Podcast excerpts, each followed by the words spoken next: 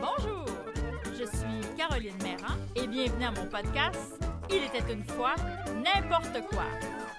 Voici le premier épisode. Notre histoire débute avec un enfant qui crie Attends-moi, maman et qui court, court, court dans la neige. Il y a une tempête aujourd'hui. On se dépêche de se mettre à l'abri. En courant, il perd même sa tuque, qui était un peu trop grande pour lui. Quand il se penche pour la récupérer, une de ses mitaines tombe dans la neige. L'enfant est parti. Il n'a pas vu sa mitaine tomber. La mitaine est là, dans la neige. Elle est rouge, avec des flocons blancs dessus. Soudainement, on voit un petit point se déplacer tout près de la mitaine. C'est une souris.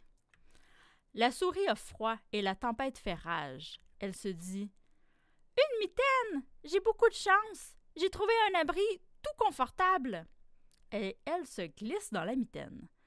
Ses petites pattes se réchauffent, la souris est bien. Dehors, le vent souffle, souffle et souffle encore. Un lièvre passe. Il voit la mitaine. Oh se dit-il. Une mitaine J'ai beaucoup de chance. J'ai trouvé un abri tout confortable. Il entre dans la mitaine. Petite souris, je n'avais pas vu que tu étais ici. Je viens me réchauffer les oreilles. Un renard marche sur le chemin. Il a terriblement froid. Il voit la mitaine. Oh, il y a quelqu'un là-dedans? Oui, nous! répondirent la souris et le lièvre. Je peux venir vous rejoindre? Bien sûr. Quand il y a de la place pour deux, il y en a pour trois. Le renard entre dans la mitaine. Ce n'est pas facile. Ils sont un peu à l'étroit, mais ils ont chaud tous les trois.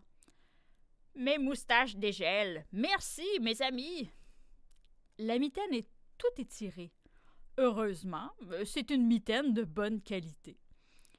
Un carcajou tombe sur la mitaine en se cherchant un abri. Oui, il y a quelqu'un là-dedans? Oui, nous! répondirent la souris, le lièvre et le renard. Je peux venir vous rejoindre? Oh non! C'est trop petit ici pour quatre.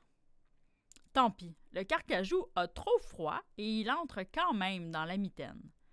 Il écrase la patte du lapin. Il donne un coup de tête au renard. La petite souris se retrouve la tête en bas. Plus on est, plus il fait chaud, n'est-ce pas, les amis? J'entends des pas.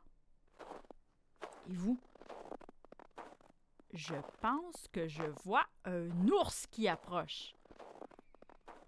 Oh, et il y a quelqu'un là-dedans? Oui, nous! répondirent la souris, le lièvre, le renard et le carcajou. Je peux venir vous rejoindre? Oh non, c'est trop petit ici pour toi. L'ours s'assoit dans la neige. Il pleure. Il pleure. Il pleure encore. Ses larmes deviennent des petits glaçons sur ses joues. Oh, allez, entre, on va se tasser. Fou de joie, l'ours n'hésite pas. Un coup d'épaule, un coup de fesse. Et voilà, il est dans la mitaine. La mitaine a maintenant des proportions inimaginables. Si vous la voyez, vous vous diriez que c'est définitivement la plus grosse mitaine que vous n'avez jamais vue.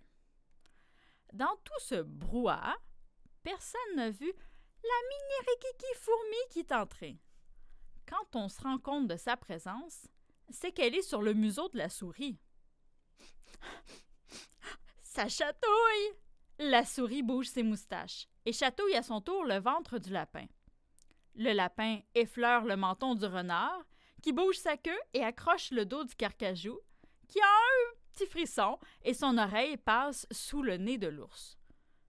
L'ours bouge un peu son nez, euh, dans l'espoir de ne pas éternuer, mais.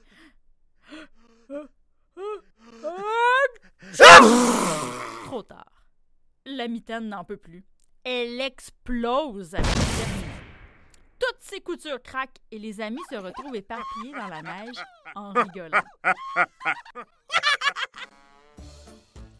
L'histoire que vous venez d'entendre est inspirée d'un conte russe.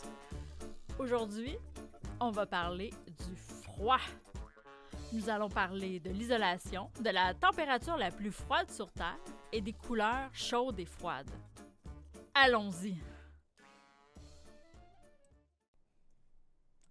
Tout autour de nous est fabriqué à partir d'atomes.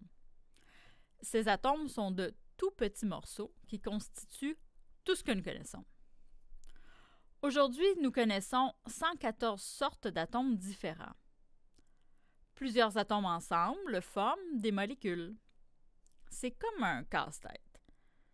Certaines sortes d'atomes ensemble forment un casse-tête particulier, tandis que d'autres sortes forment une autre sorte de casse-tête. Plusieurs molécules ensemble forment des matériaux comme du bois, du métal, de l'eau, des vêtements ou même des pets. On imagine souvent les atomes comme des boules et les molécules comme des boules attachées ensemble. Pourquoi je te parle de ceci? C'est pour comprendre l'isolation. Dans le conte qu'on vient d'entendre ensemble, la souris vient se cacher du froid dans la mitaine. Elle cherche à ce que le froid ne l'atteigne pas. Elle cherche quelque chose qui va l'isoler du froid. C'est la mitaine qui va servir de bouclier pour la petite souris. Prends garde, souris, je suis le froid et je vais t'attaquer. Non, j'ai un bouclier!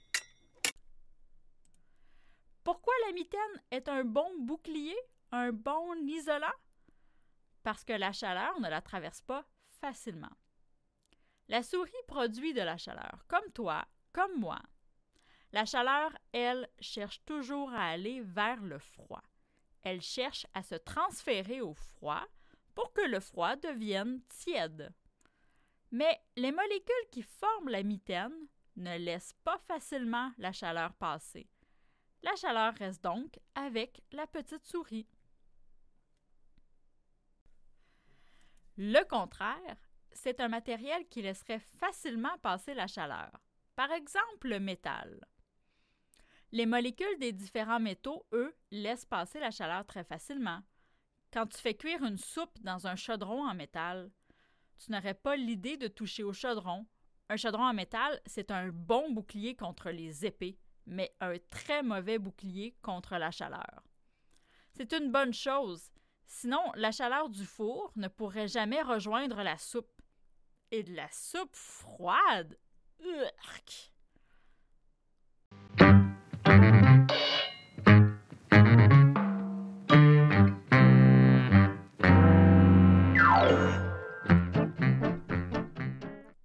Température la plus froide sur Terre a été enregistrée par un satellite en 2018 sur l'Inland 6 S Antarctique, en Antarctique justement. Elle était de moins 98 degrés Celsius. Euh, attends, quoi? Je comprends rien. Comment ça, tu comprends rien? Le moment où il a fait le plus froid et où on s'en est rendu compte, c'était en 2018 en Antarctique. C'est fin. Dit comme ça, c'est clair. Au début, tu as dit qu'un satellite a été sur l'île Lalande dans une tarte pleine de tiques.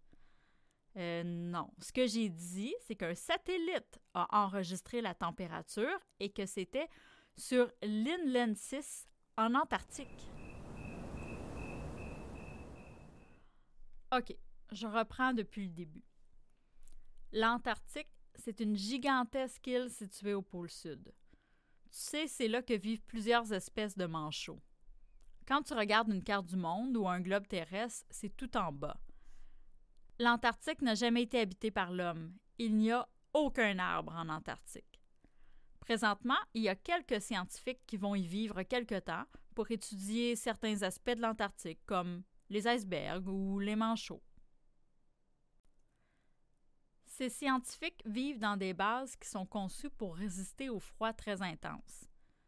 L'hiver, il fait tellement froid que c'est pratiquement impossible pour eux d'aller vérifier eux-mêmes les températures sur les différentes stations météorologiques. Il faut des masques qui réchauffent l'air avant qu'ils respirent, sinon leurs poumons vont se mettre à saigner. Heureusement, maintenant, nous avons des satellites qui peuvent mesurer les températures en calculant les ondes infrarouges. C'est un peu compliqué, mais disons qu'ils n'ont pas besoin de thermomètre pour calculer. Alors en 2018, un satellite survolait l'Inland 6 Est-Antarctique. Un Inland 6, c'est un immense glacier qui est sur Terre. Il existe seulement deux endroits sur Terre qui ont des Inland 6, en Antarctique et au Groenland. L'Inland 6 Est-Antarctique a presque 5 km en épaisseur par endroit. Imagine, 5 km de glace, c'est énorme. Aujourd'hui, chez moi, il fait moins 20 degrés Celsius. À cette température-là, quand je vais dehors, j'ai un peu l'impression que mes narines collent ensemble quand je respire. Là-bas, il fait moins 98 degrés Celsius. À moins 98 degrés Celsius, mes narines auraient sûrement collé ensemble et mon nez serait rentré dans mon visage comme une tortue. Moins 98, c'est vraiment froid. Qu'est-ce que t'en penses? Moi, en tout cas, juste à y penser, j'ai goût d'aller me faire un chocolat chaud.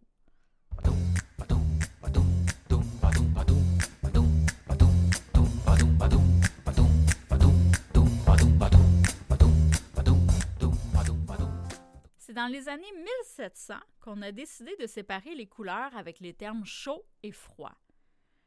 Les couleurs chaudes sont le orange, le rouge et le jaune, tandis que les couleurs froides sont le bleu, le violet et le vert.